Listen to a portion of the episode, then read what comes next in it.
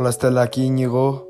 Hoy vamos a hablar de Hong Kong, la jerarquía que tiene, algunas características económicas y sus problemas sociales. Lo que en un principio eran comunidades de pescadores, a principios del siglo XIX, en un puerto de intercambio con el Imperio Británico, sobre todo la importación de té desde China, los británicos comenzaron el contrabando de opio desde la India británica hacia China para generar un balance comercial. Como consecuencia de la oposición del gobierno chino, se generaron las guerras de opio, en las cuales los británicos vencieron a China, y así obteniendo a Hong Kong. El crecimiento de la ciudad bajo un sistema capitalista como colonia británica permitió un gran auge económico, captando el interés de la mano obrera china e inversionistas. El resultado de Hong Kong es producto del encuentro entre el capitalismo deliberado de un puerto libre con control mínimo y las tradiciones espirituales de China. Su localización es parte de la razón de su gran auge económico. La ciudad cuenta con 7 millones de habitantes distribuidos en un territorio de 200 kilómetros cuadrados de suelo plano apto para la construcción. Como resultado de esto, Hong Kong cuenta con 8.000 edificios, 82% son edificios de gran altura y el 16% son rascacielos. Obviamente tiene una altísima densidad de población de 6.744 habitantes por kilómetro cuadrado. El PIB, per cápita de Hong Kong en 2018 fue de 41.029 euros por lo que se encuentra en una gran posición y ocupa el puesto 29 del ranking mundial. El sector agrícola en Hong Kong es casi inexistente.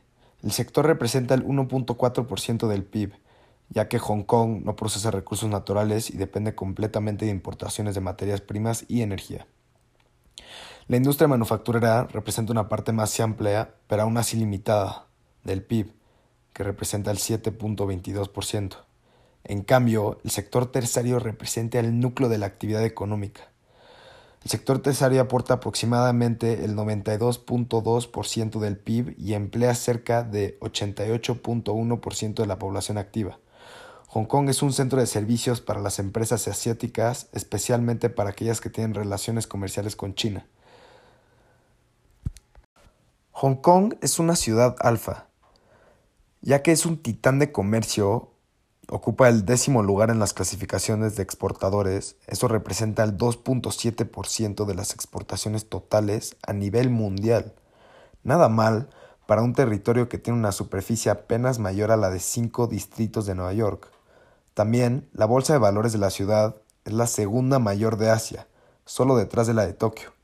Las empresas que se cotizan en ella valen muchísimo dinero y tienen de gran importancia a nivel mundial. Ahora hablaremos de un problema reciente de Hong Kong, que son las protestas.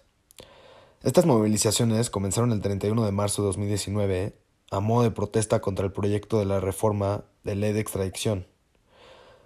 Presentado por el gobierno de Carrie Lam que proponía que Chima pudiese juzgar a delincuentes hongkonenses. Claro que los hongkonenses no estaban de acuerdo, ya que conocían las formas de, de castigar de China, y temían que pudiesen utilizar esa reforma para cualquier tipo de delito buscaban el refuerzo de su ley básica, donde se establece que el modelo de Hong Kong puede garantizar determinadas libertades a sus ciudadanos como el derecho de la libertad de expresión y manifestación, también política y economía más libre. En verano, la situación empeoró y las marchas se hicieron cada vez más frecuentes. Las manifestantes cerraron el aeropuerto de la ciudad, considerado punto clave por su seguridad, y para hacer llegar su mensaje a la comunidad internacional pero la policía comenzó a intentar frenar las manifestantes que lanzaban huevos, ladrillos y cócteles molotov con gases lacrimógenos, disparos al aire y cañones de agua. Ahora, aunque el pasado septiembre el gobierno chino retiró la propuesta de reforma de la ley de extradición, se implementó una nueva ley de seguridad que está mucho peor que la de antes. El gobierno chino dijo que la ley es necesaria para combatir amenazas no especificadas. Algunas de las reglas que impone esta ley son Impone a manifestantes penas severas que incluyen prisión de por vida. Endurece los controles sobre educación, periodistas y redes sociales. Se pueden trasladar personas a Chinas para someterlos a, juicios injustos. Riesgo de que sean anulados las protecciones de los derechos humanos.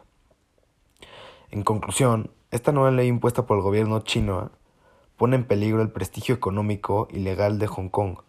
Las repercusiones potenciales incluyen pérdidas de negocios para los mercados financieros y firmas de abogados, así como restricciones de viajes para sus habitantes. Muchas empresas globales inversionistas ya están retirando dinero debido a esta incertidumbre, ya que no es muy atractivo como hace un año.